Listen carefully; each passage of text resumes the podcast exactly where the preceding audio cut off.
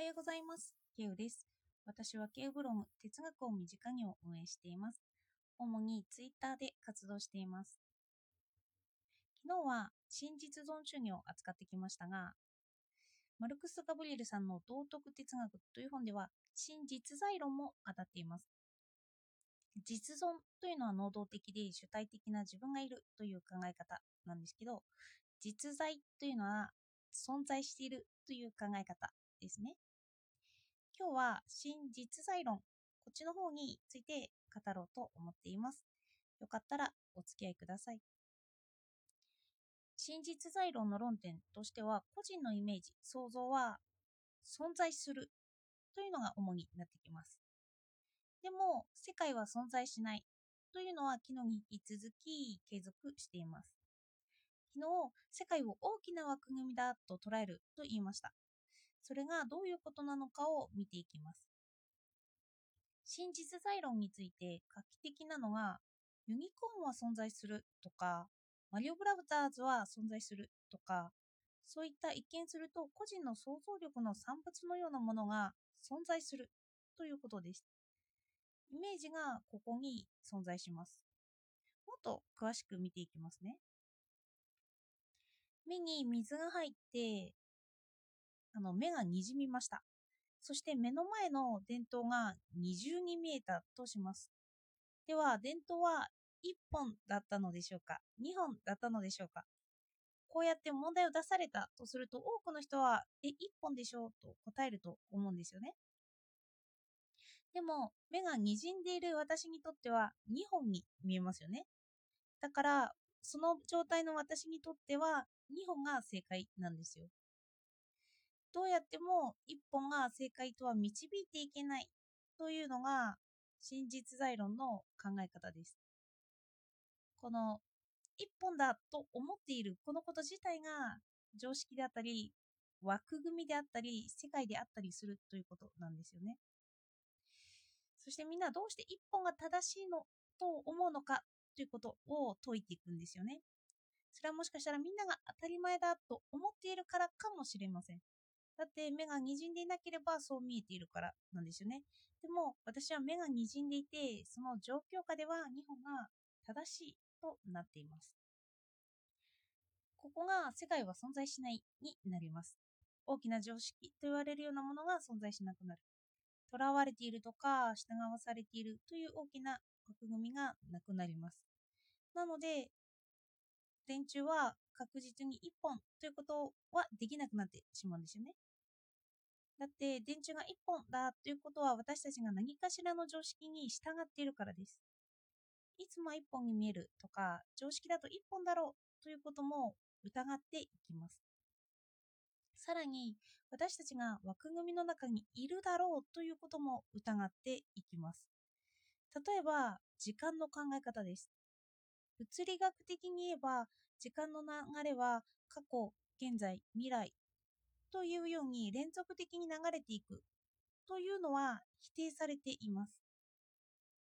時間がそのように流れているということは人間の意識感の中で起きていることになるんですよね。そうなると、この時間で捉えられる常識というものがなくなります。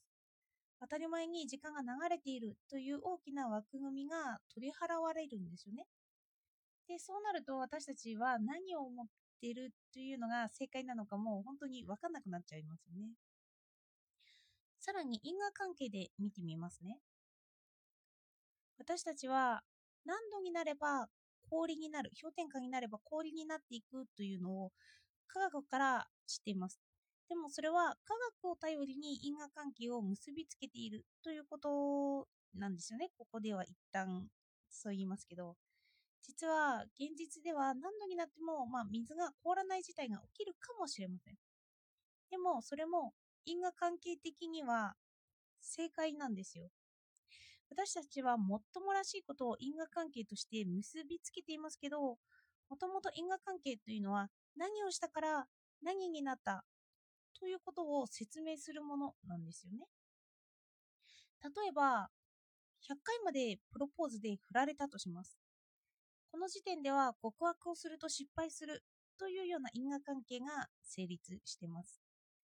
こう1から100まではそういうような因果関係が全部成立していた。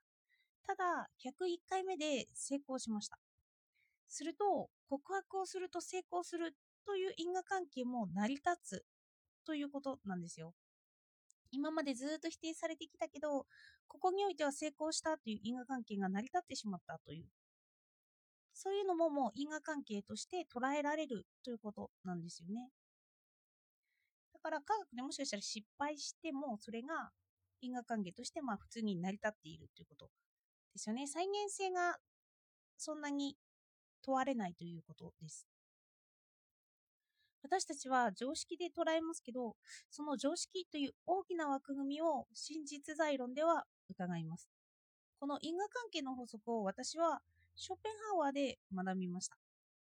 道徳哲学の中でマルクス・ガブリエルが最初に学んだのがショペンハワーというのは私と同じだったので、そこは驚きでした。哲学に関してマルクス・ガブリエルはただショペンハワーを否定もしてもしていますけど、受け入れてる部分も多いんだなということはよく感じています。だから物をこ物事を身近に考えたり、自分の根本にして考えたりしているのかなという、そういうところは思っています。マルクス・ガブリエルは今の時点で自分が思っている正解を何度も捉え直すと言います。哲学は今のところ答えが出ていなくて、そしてなぜ答えが出ていないかというと、答えが変化する可能性とかそういうのも秘めているからですよね。とか、その自分がいる環境、自分が何かに捉えられているっていうのはずっと存続して起こっています。どうしてもこの体を持った人間としての私が捉えられることに関してその時点での制約があります。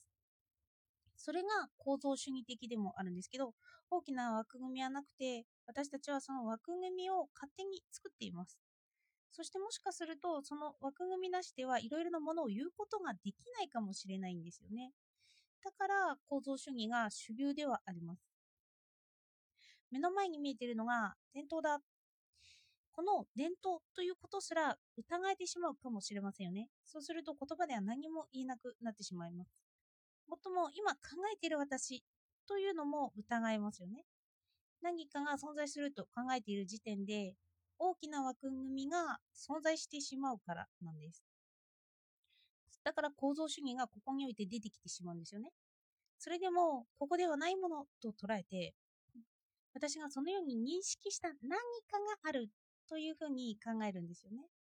大きな枠組みという世界はないけれど、目の前に見えているこの伝統は存在しているとか、何かそのイメージは存在しているというようなことなんです。本当は涙で滲んで一つが正解かもしれない伝統がある、まあ、何かがあるんですよね。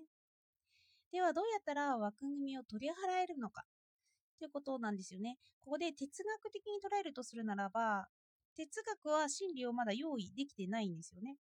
でも考える過程などは用意されているし、その過程は哲学と言えます。だから何かを捉えたとしても、それは私だけが捉えているのか、本当なのかと判断しているときに、まあ事実は確定してないじゃないですか。そうやって考えている過程だけが存在しています。だから、そのイメージとかそういう考える過程っていう、そんな感じですよね。だから、マルクス・カブリエさんの考え方とか、新実在論とか、新実存主義とかは、哲学的要素が強いなと感じています。その家庭的であるというのが強いんじゃないかなというのは思っています。だから個人の考えがあるというような感じになるんだと思っています。最後漢字とかあの連発してしまいましたが。えっと、では今日もお聴きいただいてありがとうございました。